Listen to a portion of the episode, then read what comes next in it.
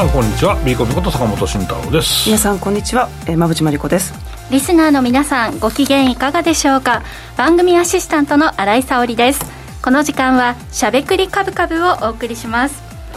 さて私この1週間で2つ買い物をしまして、うん一つはですねあのうまみコーラ先週私も買ったの。はい買いました。馬淵さん。家に届きました。おネットで。ネットで。はい。美味しかった。いや同じことしてるじゃない。同じことしましたね。そうそうそう。喜んでるじゃない。ついつい買っちゃいました。いや私も。飲んでる毎晩。あそうですか、夜なんですね、朝もそうそうそうそう。これいつ飲もうかなとか思ってたんですけど私も夜もいただこうかな。いつ飲もうかなって思って迷っててまだ飲んでないまだ開いてないかも。そうそう線いるからねあそうそうそうなんですよけるそれで私は小さいボトルを買ったんですけど、あの自宅用とあと、まあ、家族にもね試してもらいたいなと思って自宅用と、あとはプレゼント用でプラス2本で。ちょっとねコーラ好きの友達と、あと美容とか健康に結構関心高い方がいるので、男女問わずプレゼントできるからいいですよね、そうそうちょうどねあのプレゼントのタイミングだったので買ってみました、まだ渡してないんですけど絶対喜ばれると思って。喜ばれますね、はい、渡すのがすごく楽しみです。はいとい。うねうまみコーラ本当にこのスタジオでも大絶賛でしてあのはい、SNS を見ていたらですね、うん、結構この番組を聞いて気になって購入したっていうリスナーさんの声が、はい、結構ありましたね。はい、新井さんもコーラデビュー健康的なコーラデビュー。そうコーラ飲んだことない新井さんそうなんですよ。うまみコーラが人生初コーラで、うん、はい、でしたね。かなりレアなタイプかもしれませんけれども、うん、はいこれからクラフトコーラ業界。またあの坂本さんがね前回、行ってらしたという 晴海のイベントもまた、あの開催されるそうであ有明有明。有明はい有明のイベントまだあるみたいなのではい、また行こう。はいそうですね。はい。今後もまああのこのねメンバーみんな、クラフトコーラ業界にちょっとね、いや、はい、目を向けて。健康的だし、酒じゃなくてもいいし、僕も意外と車運転するからノンアルばっかりなんですけど意外といいですね、はいねうまみコーラ美味しかったです。うまみコーラのね会社の方ありがとうございました。さあそしてもう一つ買ったものがあってそれが馬淵さんの新しい本なんですけどありがとうございます、はい、嬉しい。23日に発売だったんですかね、え。こちら。はい、はい、買わせていただきました。あのずっしりしてるんですが、うんこの重さでちょっとどんな内容なんだろうと思ったんですけれども、うん、対談形式になっていて、はい、読みやすいですね。そうですね。文字も大きめだし、まあ、オールカラーで図版も入ってて、まあ、日本そうなんですよ、日本経済の問題を、まあ、消費者目線で考えてみたっていう切り口なので、まあ、私の金融業界とまあ、あの現場主義のアナリストの渡辺さんとこう掛け算してちょっと書籍を作ってみたということです、はい、これどんな方に読んでほしいとかってあります？か本当に幅もう消費者なので、はい、えー、年齢も幅広く男女問わず誰でも今日本ってどういったことが問題でどういったことを議論されていてどんな方向に向かっていったら良いのかっていうのを人口の切り口とか、うん、まあ、いろんな切り口でお話をしてます。はいこの日本経済のねいろんな問題を6つのトピックに分けて渡辺さんと馬淵さんのまあ対談形式で解説が進んでいくんですが本当にね図とかデータがこうなんていうのかな？圧の来ない。圧のありがとう。ござい。圧の来ない読み やすい、はい、しんどくならないデータのこう見せ方をしてくださっているので私でもこう読み進めるのがねあの楽しそうだなと思いました。で私は5章の投資と生活あと6章の政治と生活から読んでいこうと思っております特に力が入ってところです。メインで、メインの場所ね、られているということでね。ありがとうございます。はい、ということで、えニュースが当事者意識で理解できるようになる本、日本経済の問題を消費者目線で考えてみたという、マーケティングアナリストの渡辺弘明さんと馬淵さんが共同で書かれた本となっています。気になる方、ぜひね、あの、書店に並んでおりますので、ぜひ手に取ってみてはいかがでしょうか。さて、えー、コメントでサイン入りプレゼントは来るか？そうです。ねラジ日経さんでもちょっとあの、はい、えー、企画させてください。お願いをして、はい、ということであの書店で手に取りつつもサイン入りはまた別ですので皆さんねお楽しみにしていただければと思います。さてこの番組はラジオでの放送に加えて YouTube ライブでも同時配信をしています。ラジオ日経のしゃべくりカブカブの番組サイトからご覧いただけますのでぜひアクセスしてみてくださいまた坂本さんや馬淵さんへのご質問やメッセージなど皆さんからの YouTube へのコメントもお待ちしています。しゃべくりカブカブ番組 YouTube チャンネルへの登録も合わせてよろしくお願いします。それでは番組を進めていきましょう。この番組は岡三証券の提供ファンディーノの制作協力でお送りします。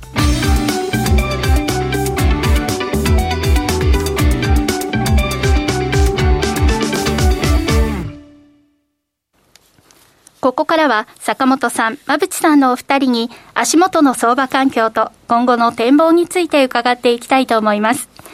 さて、今日の東京市場ですが、日経平均株価は小幅反落となりました。前日の米国株式市場は高安まちまち。欧州市場でも全面安と積極的には手がけづらい環境の中、為替市場ではドル円が129円台と円高基調で推移し、輸出関連株を中心に嫌気した売りが出て、相場を押し下げました。ただ、下値では押し目を拾う動きも見られ、底堅さも見られるという展開でした。それでは、経済指標などを踏まえ踏まえて、えー、解説をお願いします。じゃあ、まあ、モさんと、はい、まあ、ディスカッションしたいんですけど、そ、ね,、その前にあんまり経済指標がこの週はお休みというか、な,、ないんですよね。なかったんですよね。なので、まあ、ニュース報道とか決算とか、うんうんそれをベースにして株価が動いてて、比較的強いですよね。うん、強いですね。いや、まあ、うん、数字も強くなったし、うん、まあ、当然株式市場も強いなっていう感じですよね、ねうん、一番でもこの背景のにあるのが、まあ、はい、そこまで決算がまだ本格化していないっていうのと、あとウォール・ストリート・ジャーナルで、FRB が2月にもまあ利上げ幅縮小。で、今年春にも利上げ停止する、ちょっとまあ観測報道になりますけど、そうですね、これがちょっと交換されてるのかなと思ってます、まあ、予想ではでも、あと2回、うん、今年2回やって、で一応、えー、と年末からはもう利下げみたいな見通しになって、それがもう織り込まれているんだろうなと思うし、直近も0.25がほぼ織り込まれたという形なので、まあでも、そうなると、ちょっと利上げ一服感が。出るなっていうのはありますね。すね。まあ、債券市場はそれをかなりもう先取り、先取って動いて動いてて、いついつも通りだなというのはすごく、はい、感じるんですけど。うん、うん。なので、そうですね、やっぱり、まあ、あの報道ベースでアメリカ景気後退、景気後退っていうニュースが多い中で、やっぱり金融市場はだいぶ半歩先を読み込んで、ね、あと、さっきのハイテク強いもんね、うん、この足元、そうそう、ね、そう意外と、でも、ハイテクの中でもあんまり良くない銘柄とかもありましたけどね、うん、はい、決算ね、通過してもね。そうそう、まあ、ハイテクに入るかどうか分かんないけど、マイクロソフトとかね、あそうですよね、はい、そうそうそう、ですとか、まあ、いろいろとあったにもかかわらず、意外と底堅いなというところですかね。うん。はい、だからあの、えー、っと、リストラなんかも先立ってやって、まあ、出し尽くしてるというか、海を出し尽くしているのを、株式市場は評価している動きなんですかね、まあ、リストラするとやっぱり収益上がりますからね、短期的に。うん。そこは、はい、僕もなんか将来につながる部分かなとは思ってますけどね。うん。はい。まあ、あの決算のについてはね、また後から深くお話ししたいなと思います。はい、はいでは変わって日本に目を向けはい。日本は、えー、っと先週からの進捗は CPI が出たんですね、うん、で4%を超えてきたというところで話題になってましたけれどもまあそれとは別に経済ニュースいろいろ出てきていて、まあ、日本電産の決算があの大幅に下方修正したということがありましたけれども全体感としてはなかなか堅調な株価推移になってますね、うん、今ね。あとはあの割安銘柄である大日本印刷なんかが今非常に急騰してるんですけれども、うん、あのヘッジファンドのエリオットが5%ぐらい買いましたみたいな話が出てきているので、ちょっとヘッジファンドの方々もどういったところにお金を投入したらいいのか、割安の物色が始まってるように、まあ、この報道から一点、私自身は受け取ってるんですが、坂本さん、これ、どうご覧になってますいや、これ、難しいですよね、いや、僕も今年はすごく難しいから、だから、まあ、とりあえず主力、難しくて分かんないで、主力株買える鉄でよかったねっていう話になったんですけど、意外とみんなこれ、参ってると思いますね、どうしようかなって。そうい。う時じゃどう手がけるかというと、まあ、決算見てから行くかみたいな話と、あと大きなイベントって、まあ、そんなないじゃないですか、まあ、マクロイベントはまあ結局、えー、FOMC もどっかでまああるから、そこ、そこのどっかで乗るかとかもあるかもしれないですけど、うん、やっ決算見ていい銘柄買うしかないよねって多分思うんですよね。よね。日本はまあまださすがに出たばっかりだから判断するの難しいけども、いいはずですよね。そうですよね、あとは、えー子育て関連銘柄、ちょっとね、子育て関連は、時価総額がとっても小さな企業が多い中、急騰してる、ちょっと触るのが私、難しいイメージがありますけれども、ここは6月の骨太の方針に向かって、しばらく続きそうですね。そうですね。うん、まあ、あの、いろんな子育て銘柄意外とありますし、うん、岸田さんが、こうだって、しっかり方針を示したら6月とか、まあ、なるかもしれないじゃないですか。だから、そう考えると、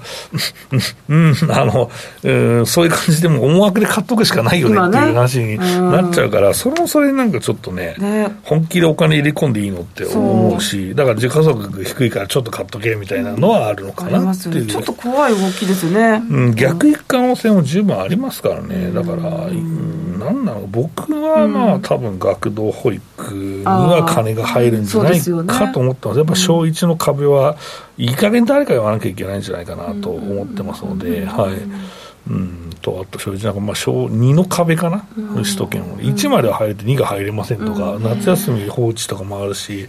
うん、学校も空き教室開放するプラスアルファでちょっと物足りないよねっていうのもあるので、うん、そこで意外とお金つけてあげると、うん、いいなと思います、僕は。うん。保育系ってことですね。はい、そうですね。あとラグジュアリーインバウンドこれなんかあのスキーのねあのエリアはすごく盛り上がってる印象があったんですが、都内でもなんですね。都内もそうですね。1泊300万円でまあ提供する、あのホテルなんかも出てきているのでやっぱりいいですよね、でもね、こういった動きって、ちゃんと値段を上げて、しっかりその、まあ、あのスイートとかを開放して、お金を取っていくっていうのは、いい動きかなというふうに日本ホテル安いですからね。いや、安い、私も改めて最近出張が多いので、自分で取る、安いですね。あの普通のホテルは、意外とちょっと上がって、高いとかみんな怒ってるんだけど、それでも安いからね。安いです海外と比べると、本当に3分の1とかじゃない、アメリカとか。そんなに海外は高いのか、日本が安い構大手のシティホテルも安いよ、はい、あ最近ちょっと上がってきたけど、それでも安いから、早めに取らないとそうですね。値段が高くなってきてる感じはありますけど、はい、意外とそうですね。この前はそう。でも意外と外国人も多いですね。はい、多かったです。あ、多かったですか、はい、地方。名古屋、大阪行ってきて、うん、はい。そうですよね。ヒルトン泊まってましたけど、外国人半分ぐらいですかね、体感。中国人はもう、うんと、アジア系の方はいましたよ、まあ、中国の方なのかと、まあ、台湾の方なのかっていうのはちょっとわからないんですけど、はい、見た目に、はい、ちょっと申し訳ないく、僕が見分ける能力が低いのかな みんな難しいですよ、はい、あると思うんですけど、また言葉とかで分かるのかなと思ったけど、全然その辺はだめなんで、はい、あの分かんなかったですけど、いらっしゃいましたね。はいだから経済再開はやっぱりこれからですよね、うん、そうですね、本格化していくというか、ね、春節はね、意外と僕の両替機が回ってないので、そんなに来てないんじゃないかなっていう気はします、あ中国の方は、中国かだって、欧米勢が多い、欧米勢が多い、あと寒かったから、出てないんじゃない、外っていうのも、寒いとね、意外とちょっとそんな感じしますね、いや全国に散らしてるんだけど、意外となんか回った感じがないので、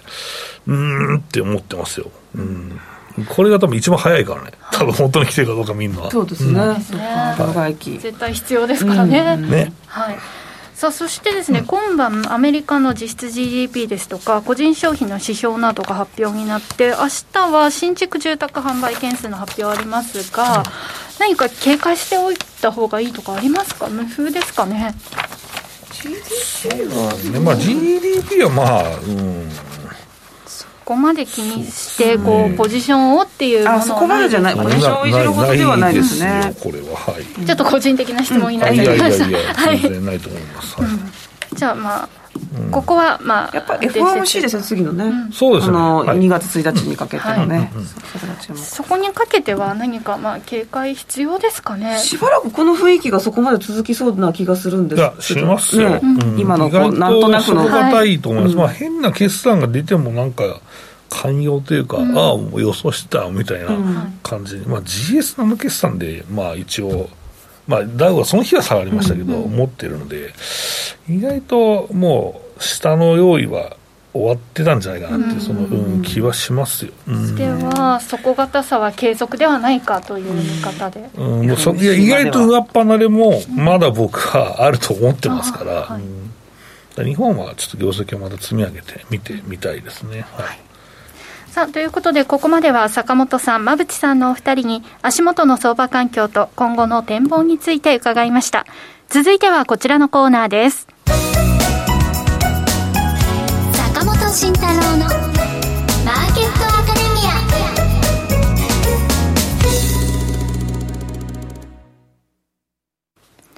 このコーナーでは、投資をぐっと有利に、株価指数 CFD の活用などを含めて、投資のポイントについて、坂本さんに教えていただきます。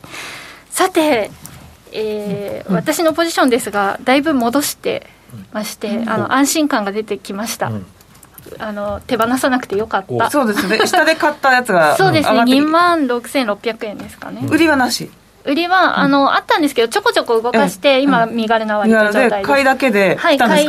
でいきましたいいですね。い。いですね。坂本さんのシナリオ通り、そう。だって結局2万6500円だもんね、はい、いいじゃんここって言ってたそうですね、はい、今いくらですかって話ですね、はい、だいぶ来たんですけれども、うん、ただ少し前にもこうまあ今の水準までではないですけれども、ちょっと上がって、ただ下にもね、下がってしまったっていうところがあったんですが、なんかこの上下、繰り返すの、私個人は慣れてきてしまって、レンジに慣れたんですね。レンジに慣れました、上下するの、あまりあたふたしなくなってきたんですが、これはいいことなんでしょうか、どうなんでしょうか？私もレンジに慣れたなと思って、はい慣れたなと思ったぐらいに次に大きく動いて、あまあみんなそうなんだよね、うん、だってそこだってさレンジのさ高いとこでさ、うん。はい、レンジだと思ったらもう売る、もう売るっていうか利益確定するんじゃん、はい、で高いから空売りするんじゃん、それ抜けたらさ買わなきゃいけない人買ってさ空売りした人を踏んでさってなるから、相場が起きちゃうんですよね。それだからビヨッと大きく動くっていう、うん、なんか今下で買っててそれがね利益出てるっていいことですね、うん、いやいいこと上っ離れる可能性があるから、ね、てかなんかみんなでもさそれってさいつもはさ、やばいんですよみたいな、これね、いろんな人に株教えてもらう時のよくある話で、僕はディーラーの時に先輩に言われたんですけど、はい、儲かった話をするんじゃねえぞと。あ確かにみんな、ね、確かにそう。で損した話をするとね、めっちゃ教えてくれるからって。言って、あそうなんすかっつって。あの先輩僕この銘柄で損しちゃったんですよって言うと教えてくれるんだけど、別になんかもう教えることはないよねっていう。やめてくださいよ。ここまでの損が積み重なってますから、私。だから、2万6500円で持ってて、うわ言っていけば、なんもなくただプラスなだけじゃないか、ね、俺はそれしか言ってねえからな、とりあえず。ただですね、ここからの、その、まあ、動き方、そのレンジがどこかが、まあね、あれですけれども、どこで利益確定すればいいのか、まあ、私はこのポジション、3万円目指すとか言ってるので、まあ、そこまでは持とうと思うんですけど、まあ、仮に、他のポジションもあったとすれば実は1枚じゃなくてちょっと前に買い足したので、ああ、はい、じゃあ平均値が上がってるんそうそうですね。なのであの、なんていうのかな次に利益確定してもいいようなポイントって、うん、まあ、どういうあの相場の動きを見てその利益確定していったらいいのかっていうのが分からなくて永遠に上下をね繰り返して眺めているっていうことになっちゃうかなと思うんですけど。まあ一つは、新井君はどこまで上値があると思ってるんだっていうのを聞いてみたいです、ね、その見通しなんですね、はい、見通しがまだ1点だよね、はい、見通しあん聞こうか見通しは、えっ、ー、と、あまりなかったですけど、まあ、3万円目指すって、あまりにあの下値から言って、下の方から言ってたんで、うん、あの遠すぎて、まあ、目指したいなと思っていたのと、うん、まあ、あと、2万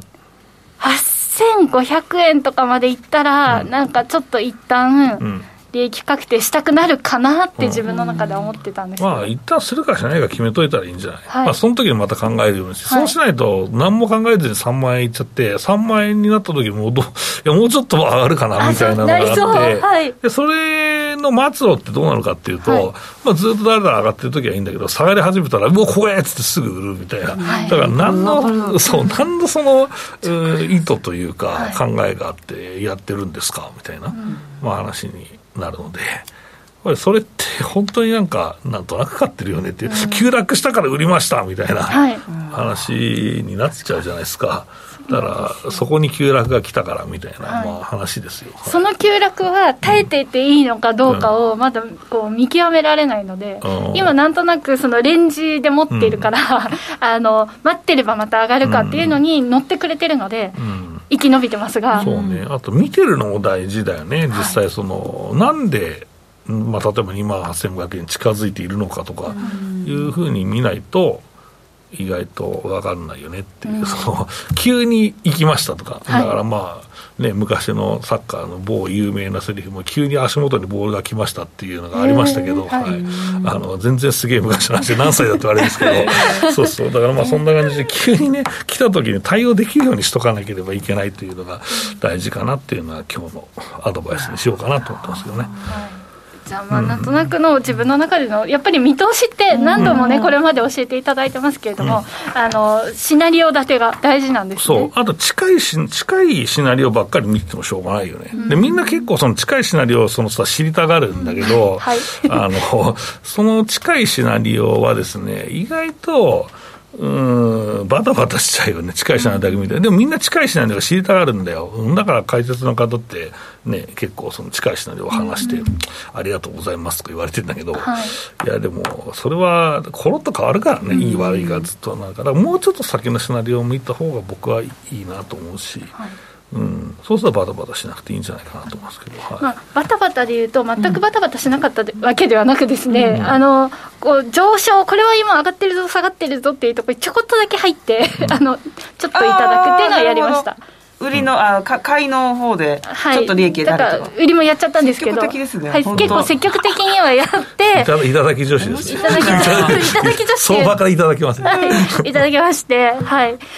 そうですねっていうことはやったんですけれども、あとコメントで、先に3万円で決済売り注文を出しておくとか。いや、そしたら急に来ましたとか言ってさ、もしかしてなんか変なのがあってさ、はい、一瞬もっと上に行くかもしんねえじゃん。そうですね。いや、そうなんだよな。それもそれでさ、まあ、3万でギリで売れな、天井だと売れなくても、2万9500円までね、売れるだろう、さすがに気づいて。はい、そう、そんだけ見てたら。で注文を出しておいたら、2万9990何円とかで、そこが天井で、ね、降りちゃうかもしれないし、難しいな、まあ、近づいてから考えようかな、3万円近辺ね、えっとね、そうそう、先週の投資家物売買も、まあ、まあ、ど噛んでる、売買動向は海外勢、はい、あの先物現物等の結構まとまって買い越しだったので、まあ、その辺は意外と、うん、あの日本株再評価と言いたいところですけど、多分世界的に株式のお金入ってきたんだろうね、最近金利も下がったしね。うん、だと思ってる、環境としては悪くないですよ、そういう意味ではね、はい、足元ね、そうすると毎週のバタバタをしてますけど、長内さん受けてるのか。ピヨピヨしてる。ピヨピヨしてる。ポジポジ上司に受けてるんですか、こういうところ。ね、切り上手な僕とか。はい、あそうですね。ポジポジ、ポジティブポジティブ女子。ポジションポジション取り取りたくてしょうがないのが、ポジポジ病ってあるじゃん。そうですね。はい。ポジティブにポジポジしちゃう女子です。まあね、楽しんではいるんですけれども、まあ、あの、そうですね。まあ、とにかくあの皆さんに言って買っているポジションがちょっと戻ってきて安心っていうところが、はい、少しありました。釣りも投資もこませ巻きが大事ですとかそうですね。だいぶ巻いたんですけどね、はい、大きく帰って大物ぶちまけまくったよねね。そうですね、結構去年やらかしてます、はい、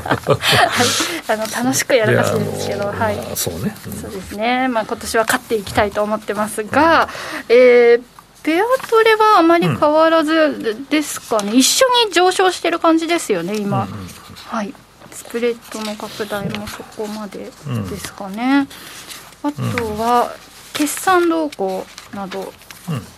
何か今週のうちに触れておいたほうがいいところありますでしょうか？決算動向、はい、うんとね、現状はね、米国の決算を、まあ、本当にまだ全然出てない方なんだけど、振り返ると、うん、やっぱりちょっと GS が悪かったりしたから、ちょっと下押ししてますよね。はい。予想がね、えっとね、僕の8ページなんだけど、1月20日現在の数字ですけど、マイナス4.6%ということで、まだね、えー、予想が下がり続けてると。えー、いう状況なんですね。はい。だから、意外と想定してで悪いよっていうのが今の環境かなと思います。はい。まあ、ただ、悪かった企業があって、そこがかなり下振れさせたんですけど、現状出てるものは、7割弱が一株利益を超えているので、うん、まあまあ、そこはそれなりに、まあ、まとめてきてはいるけど、やっぱり悪いところが目立ち始めてるねというふうに思いますけどね。はいで、まあ、結局、まあ、もう前期、2022年の、えー、利益もね、大体4%後半の、えー、伸びとなりましたし、えー、今期、2023年もですね、えー、4.6%プラスと、えー、いうところです。ただ、うん、19の今走ってる2023年の19、13月期もマイナスだって言われているんですね。はい。なので、実際、どうなんだろう。うん、19マイナスで、結局、最終的に、まあ、あの、今年の利益がプラスっていう予想してるんであれば、後半からやっぱり、うん、買われるっていうふうに予想されてるわけじゃないですか、はい、これってでも、大丈夫って思いますけどね、そこのシナリオがまあマイナスとかになってくると、もう一回リスクを考えなきゃいけないし、ただまあね、そこで利下げがもう近いと思っていて、で結局そうすると金利が下がるから、まあ、株上がるっしょみたいなふうになってるか、まあ、ただ、自社株買いができるほど、1%台とかまで10年が落ちてくるようなことっていうのは、やっぱり時間かかると思うので、やっぱり純粋に利益を伸ばしていくしかないんですよ、米国は。うん、自社株がなかなかやりにくいからね。うん年後半が楽観視されすぎてるって感じなんですか？現状ではそうなってるけど、まあ、ただ、えっとまあ、3級から予想が下がってきたから、ハードルは低前年のハードルは低くなってきてるのは事実なんだけど、いや、でも、うん。ちょっと米国は、うん、上値重いかなとは思いますね、その業績の伸びが一桁真ん中っていうことで、うん、日本はあの今年も、今年は、まあ、今10%ぐらいですけど、2級で、3級で10、3級、4級でプラス15%ぐらいいくんじゃないですかね、今年。で、来年、来年度も、まあ10%、2桁かなと思ってますけどね。うんうんまあ、そその動きでいうと、うん、やっぱりペアトレ、おいしいタイミング来そうだなっていう感じがね、うん、そうですね、ね。ペアトレ、まあ、そうね、だからボックスならペアトレかなと思いますし、うん、うん、意外とでも日本は業績がいいから、まあ、買っときゃいいんじゃないと思うし、はい、どこかで気づくんじゃない、はい。うん気づいてね、どんどんね、外貨も入って、外貨というか、うん、外国人投資家の方もね、バッと戻ってきてくれたらいいなと思いますね。うんすね、日本はトピックとして、あと、この円円高に触れた一つの理由として、うん。はい、まあ、あの外債、まあ、国内の銀行製法の外債をかなり延転したという、まあ、売却して、円に変えたらしいんで、それも意外と円高の要因になってたようですね、だからその外貨を円に変えますみたいなことなんで、はい、円高要因ですよね。はい。うん以上、坂本慎太郎のマーケットアカデミアでした。今、投資家に人気の金融商品、クリック株365をご存知ですか？クリック株365は日経225やニューヨークダウといった世界の代表的な株価指数をほぼ24時間、日本の祝日でも取引できる注目の金融商品です。さらに現物の株式と同じように配当が受け取れることも人気の理由の一つです。人気のナスダック100も新登場。ますます盛り上がるクリック株365を岡さんオンラインで始めてみませんか？岡さんオンラインでは新たにクリック株365講座を開設されたお客様を対象に最大5万円のキャッシュバックを実施中です。詳細は番組ウェブサイトのバナーから。クリック株365なら岡さんオンライン。当社が取り扱う商品等には価格変動等により元本損失、元本超過損が生じる恐れがあります。投資にあたっては契約締結前交付書面等を必ずお読みください。金融商品取引業者関東財務局長金賞第53号岡三証券株式会社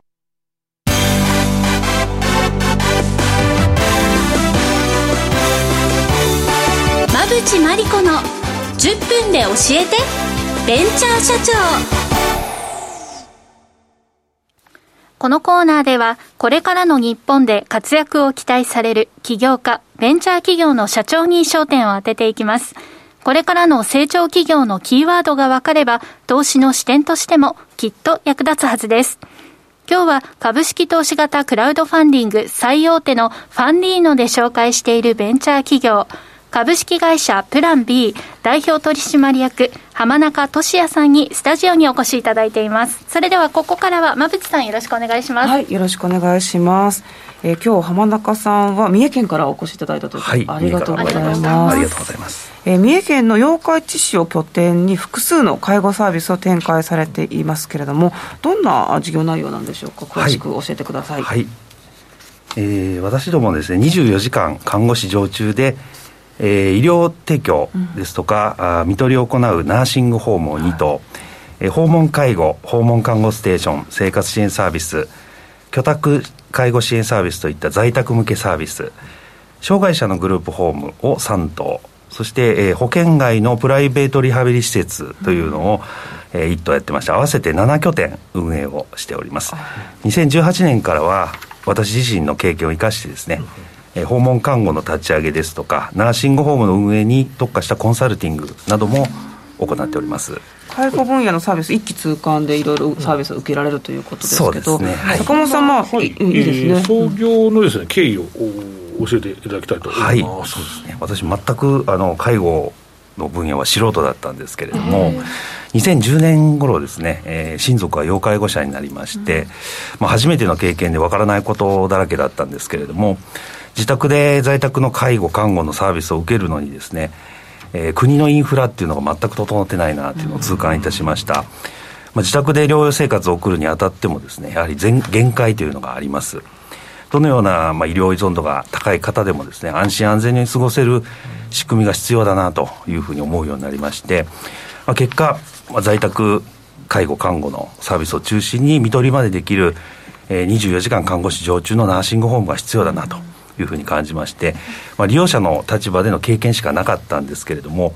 一年発起で2014年に起業いたしました。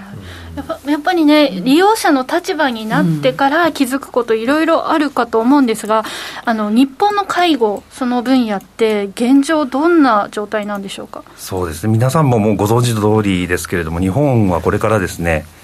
超高齢化社会に突入していきます。まあ、介護ですとか看護を行う人材っていうのがあの本当に不足していくんですね。で特に都心部から離れた地方っていうのは本当に人材不足でサービスが十分に行き届かないということが起きまして、まあ、地方の介護問題というのはさらに深刻化ししていくというふうに思う思われます、まあ、自身の身に降りかかってこなければですねなかなか知ることがないこういった介護の業界なんですけれども、うんまあ、現在、介護保険サービスの仕組みは非常に煩雑な部分も多くてですね、利用者様に分かりにくいというの部分もあります。仮に利用者さんが今のサービスに不満を抱えてたとしてもですね、事業所のそれぞれの違いというのが分かりづらいという環境でもあるかなというふうに思います。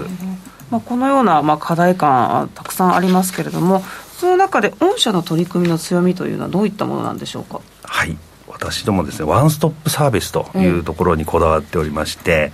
うん、えー、一番最初相談業務からですね、介護のプランニング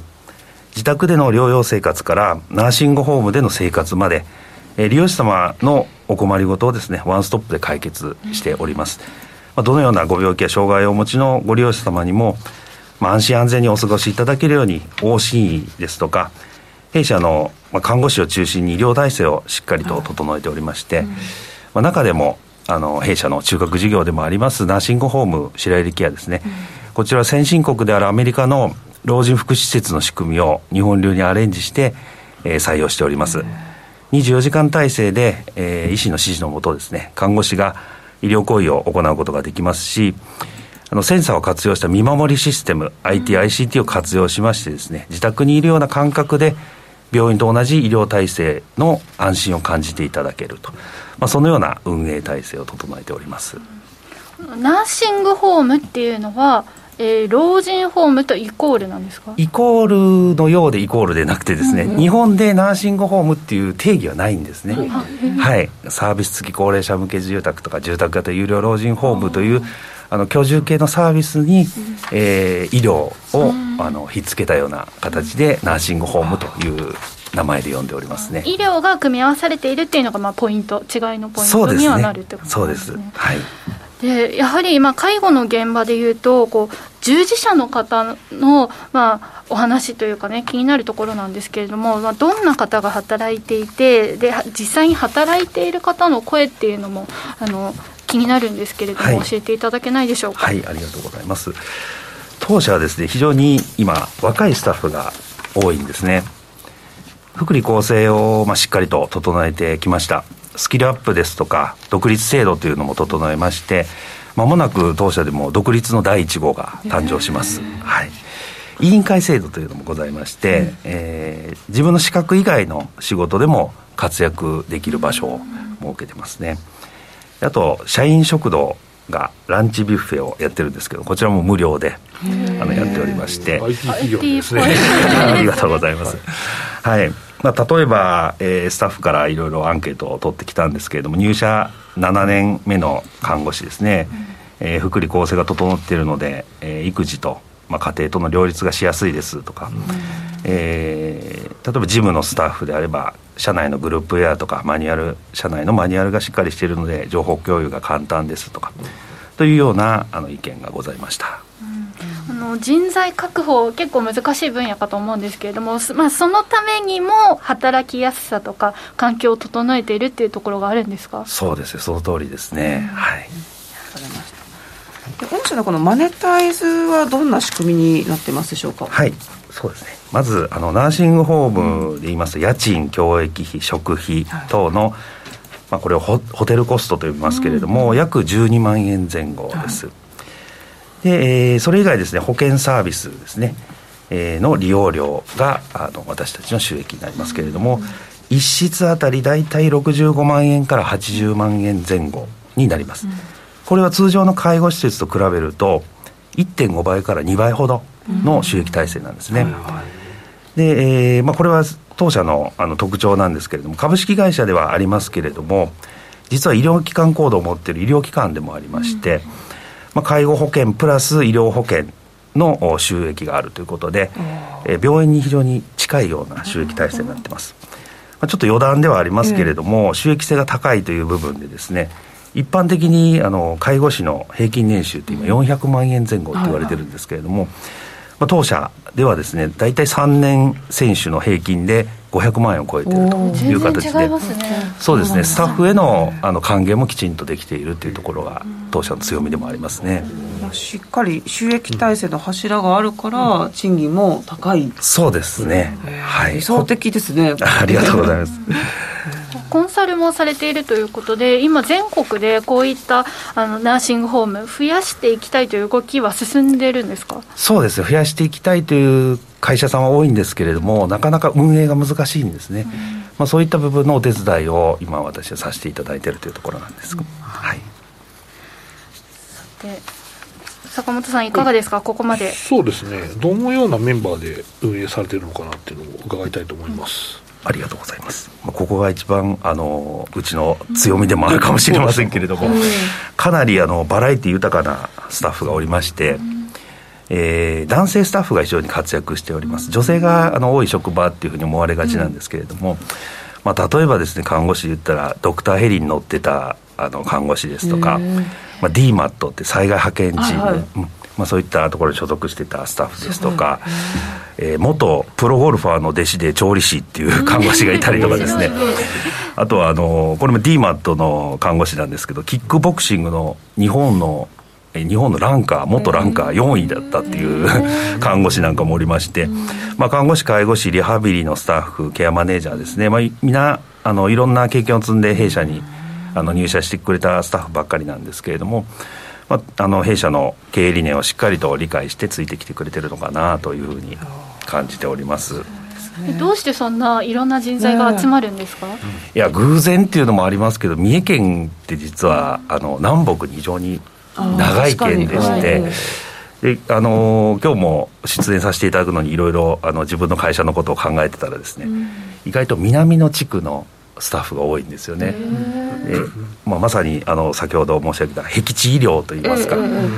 あ、そういった南からあの北の四日市にですね、えー、来てくだあの来てくれてるスタッフが集まって、そしたらたまたまバラエティ豊かだったというところなのかもしれません。はい同じ県内にもいろんなね、面白い方がたくさんいらっしゃるというのがね、特徴なのかもですね。で御社のこの,、まあ、あの事業をどんどんどんどん全国にね展開していってほしいなってすごく思うんですけれども、はい、今後の、まあ、事業展開の想定伺ってもよろしいでしょうか？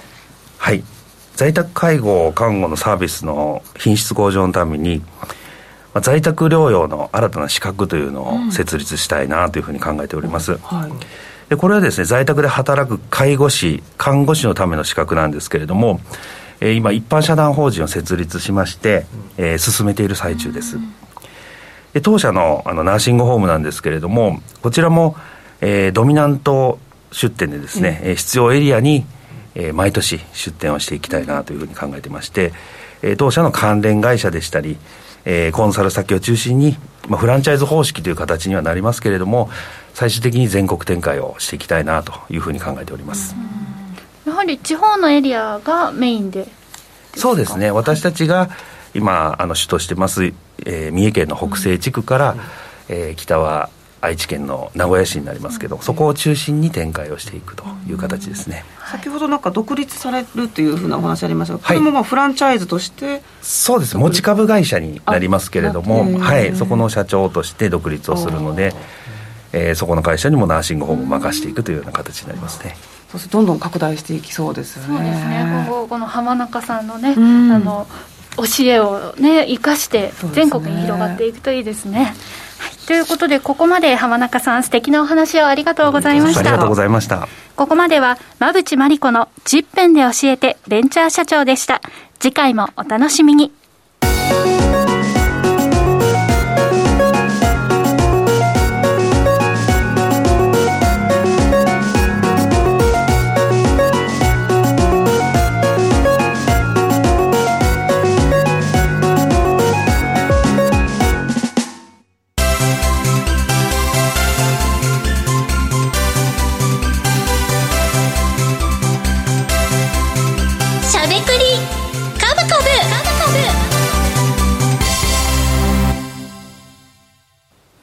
ここからは坂本さん、馬淵さんのお二人が株式投資の肝となる銘柄選別のポイントや注目セクターについてしゃべりまくるしゃべくり株株のコーナーです。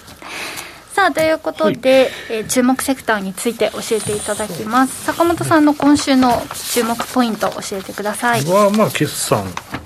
えーまあ、近づいてますので、まあ、決算の話かなと思います、はい、では馬淵さんは？あ私はそうですね黒点したからちょっと久しぶりに。あいいですね。あの市況がねなかなか悪い中でも動いてるなということが確認できたのでご紹介したいと思います、馬淵さんといえば黒点というはい。なんかキーワードがすごくしっかり くるんですけれどもはい。リスナーの皆さんもね、えー、坂本さんからは、まあ、決算またぎということですか？決算前。まあ決算。まあまたぎでもいいし、まあ、決算がいいだろうと思われる銘柄、はいと、まあ、その考え方ですかね、はい、そこは考え方で銘柄じゃないんだよ基本。的にそうです。考え方そうなんです、ね、銘柄教えてもらってもその銘柄の儲かって終わりじゃないですか、はい、うん。考え方を教わったら自分で選べるようになりますからね。再現できますからね、はい、かもしれないけどね。再現の仕方がうまくなくて当たらないこともあるし再現できても外れることはあるんですよ、はい絶対儲かるのはインサイダーっていうそのよくないですね、はい、はい、あの違法な投資法じゃないと絶対にはならないよね、うん、まあ、絶対はない中でどう精度を上げていくかというのがねやっぱり大切なポイントですが、はい、はい、坂本さんからは今日はお魚をもらうんじゃなくて釣り方を教えてもらうということですね。そうですね、はい 決算のか、まあ、いいだろうという銘柄、その、まあ、周辺の考え方、教えていただきます。馬淵さんからは、黒点、いい言葉です。はい。ね。はい。リスナーの皆さんも注目度が高まっているかと思います。さあ、というわけで、気になる坂本さんと馬淵さん、お二人の気になる注目銘柄、そして、決算への考え方、そのあたりはこの後の YouTube 限定配信で解説いただきたいと思います。以上、しゃべくりカブカブでした。時刻は午後5時14分を回っています。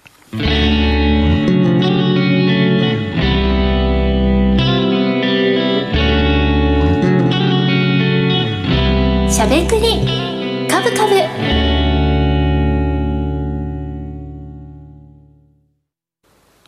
この番組は岡三証券の提供ファンディーノの制作協力でお送りしました。株式、FX をはじめ、不動産、クラウドファンディングなど、投資商品はすべて元本が保証されるものではなく、リスクを伴うものです。投資の最終決定はご自身の判断で行ってください。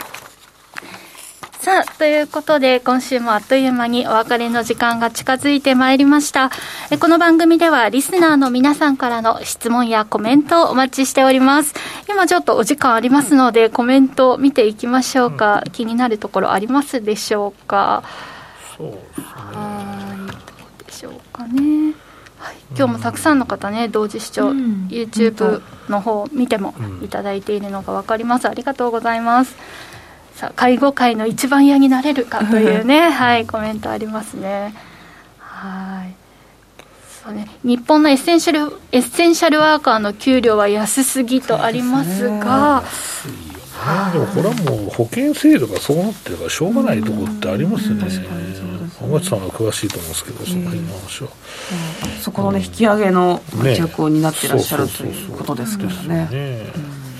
今日のプラン B 浜中さんね、お越しいただいてお話伺いましたがあのランチがね、いいな、あの、みんなね、ランチがいいな、そう、飯代ただか、嬉しい福利厚生だとコメントがありました。ですね。うちも全部ただですよ。あ、これは僕のポケットマネーなんですけど。ええうちも、はい。あ、経費じゃなくて？そうですね。まあ、誰かと食べるときは会議費になるから、それはそれでいいんですけど。あ、そうかそうか、一人の時はね。一人とかも、はい。あ、スタッフだけの時はい。へえ。なんかあの、お昼作ったりして、ね、あそう作ってることも、はい、ありますし。作ってますか、まあ、あそうスタッフが作ってくれたりとかするんですよ、はい、なんか SNS でうわ美味しそう唐揚げとか思 いながら拝見して買ってくる時もありますけどね、ねやっぱりあの美味しいランチってね頑張る気になりますもんね。はいでも今日のプラン B は、その美味しい、ね、盛り上がったランチだけでなくて、うん、やっぱりあの収入も。そう、ここは嬉しいですよね。嬉しいですね。うん、全然違いますよね。300万円、400万円と500といったらね。まあ、そんなあたりでね、どんどん、まあ、賃金の上昇の話題、最近ね、まあ、ちらほら耳にしますけれども、ね、まあ、介護とか、そのエッセンシャルワーカーの方の賃金問題、もうちょっと早くね、解決しないと。明日は我が身ですからね、何十年後は我々もお世話になりますから。はい。ということでね。はいさあだんだんねあの1時間喋っていますと、うん、先週はありましたけれども、うん、コーラが飲みたくなりますね。確かにね、はい、シュワッとね。そうです。ね先週本当にあのスパイスが効いていたのでみんななんか元気でしたよね。そうねほっぽっぽしてね。そうかそうか。常備するしかない 生姜が効いていてスパイスが効いていてっていう感じでね。あの本当にあの疲れた時にこそしみるものってねいろいろあると思いますけれどもリスナーの方はどんなものに元気元気をどんな食べ物にね、元気をもらって日々の、まあ、投資活動やお仕事を頑張っているんでしょうか。そのあたりもね YouTube タイムで教えていただければと思います。この後も一緒にしゃべくりしていきたいなと思っております。よろしくお願いします。さて、しゃべくりカブカブ、ラジオの前の皆さんとはそろそろお別れのお時間です。また来週お耳にかかりましょう。この後は YouTube ライブでの延長配信です。まあ、具体的な銘柄のお話もありますし、坂本さんから魚の釣り方というかね、うん、はい、決算をどう捉えたらいいのかというお話もいただく予定になっております。引き続きお楽しみください。